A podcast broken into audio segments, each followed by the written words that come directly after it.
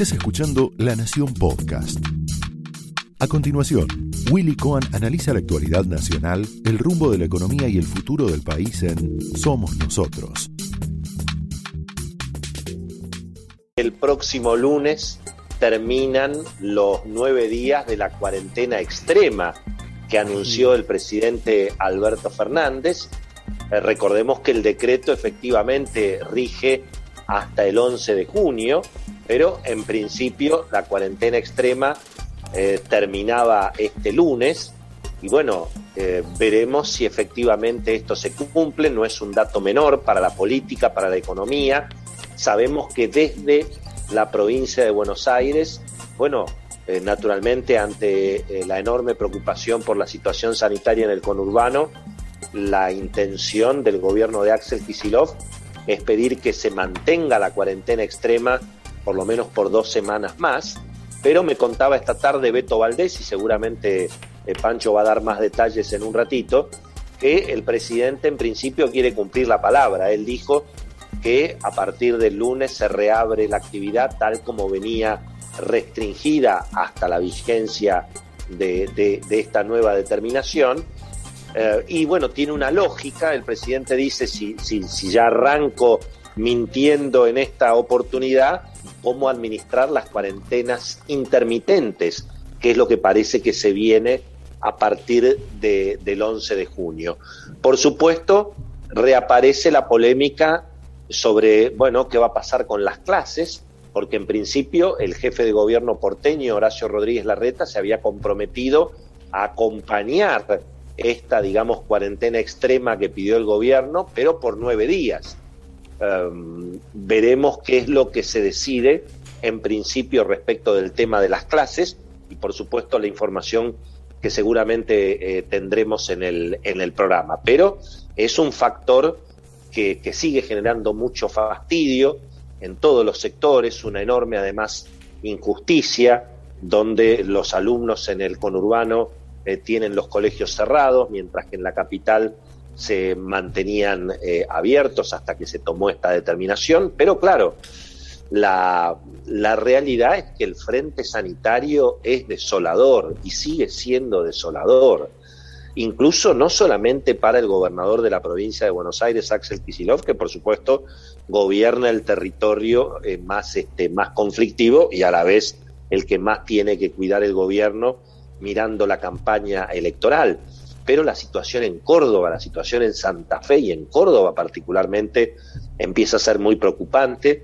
Em, desde luego que sin vacunas, o por lo menos sin la cantidad de vacunas suficiente, el plan de vacunación evidentemente y la falta de vacunas es algo evidente. Si uno mira los números de lo que ha sido la vacunación durante estos días feriados, y da ganas de llorar menos de 50.000 personas por día se han vacunado en estos últimos tres días, un promedio que no alcanza ni a los 80.000 por día. En ese ritmo, bueno, lógicamente eh, cada vez los contagios se aceleran, eh, lógicamente también los fallecimientos, estamos por arriba de los 35.000 contagios por día, estamos arriba de los 500 muertos por día, con una situación, por supuesto, de creciente ocupación en lo que es, lógicamente, el, sistema sanitario, eh, prácticamente 19 días de récord consecutivo en la ocupación de camas de terapia intensiva. Bueno, todo esa es la consecuencia de, bueno, de, de seguir insistiendo con un plan de vacunación que no ha dado resultado. Eh, pensemos que llevamos casi un año y medio de esta pesadilla y la Argentina, el gobierno argentino, bueno, sigue ignorando la solución de las vacunas que fabrican los laboratorios de los Estados Unidos, que por otras partes son laboratorios que están en la Argentina de toda la vida, Johnson Johnson, Pfizer, bueno, por supuesto no el caso de Moderna,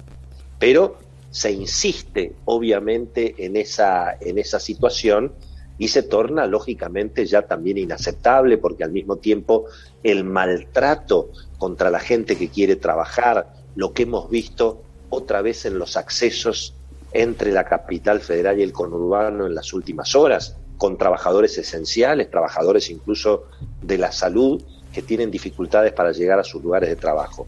Eh, la, la situación, por supuesto, es complicada y para la economía, naturalmente, son todas malas noticias. Una economía que, por otra parte, ya no tiene resto, no tiene resto ni en el Estado ni en el sector privado.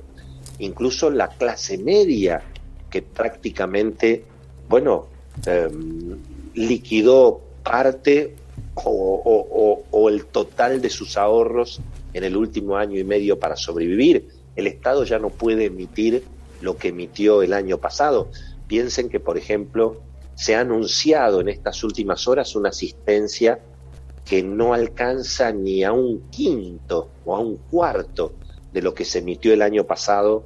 por el famoso IFE.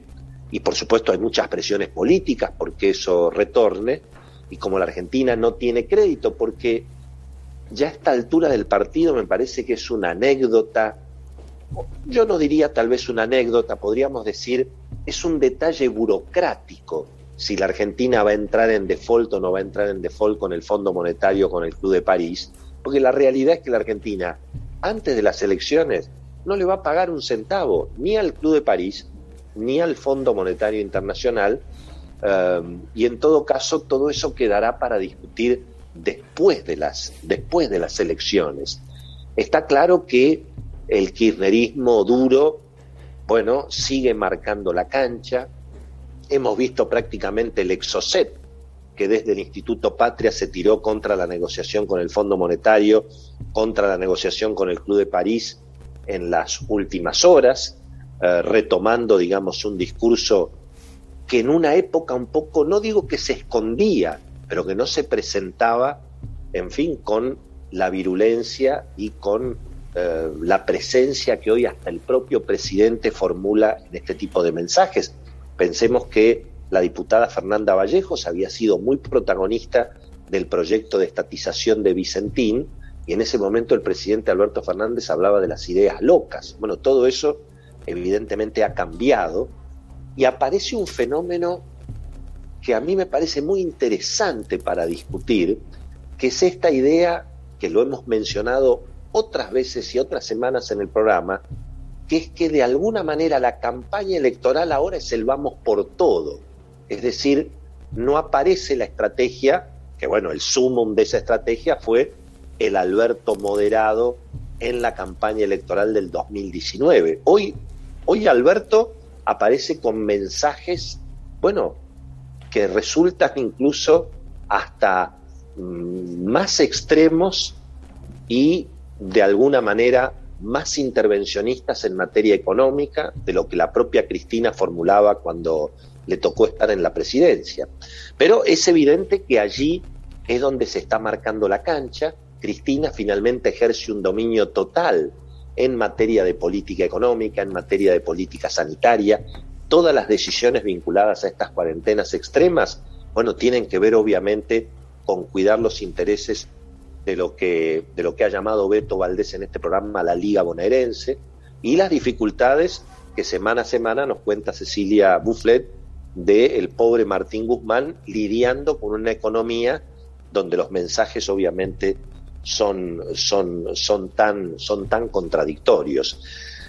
Y bueno, y por supuesto lo que rige en definitiva es el plan económico y el diseño que ha formulado desde la provincia de Buenos Aires y que ha reclamado Cristina con el asesoramiento de Axel Kisilov, mantener la confrontación contra el sector financiero, contra el sector empresario, poner toda la responsabilidad de la inflación en el sector privado, no reconocer obviamente ninguno de los, de los errores eh, que ha cometido el gobierno, responsabilizar incluso a la oposición por la, por la tragedia sanitaria,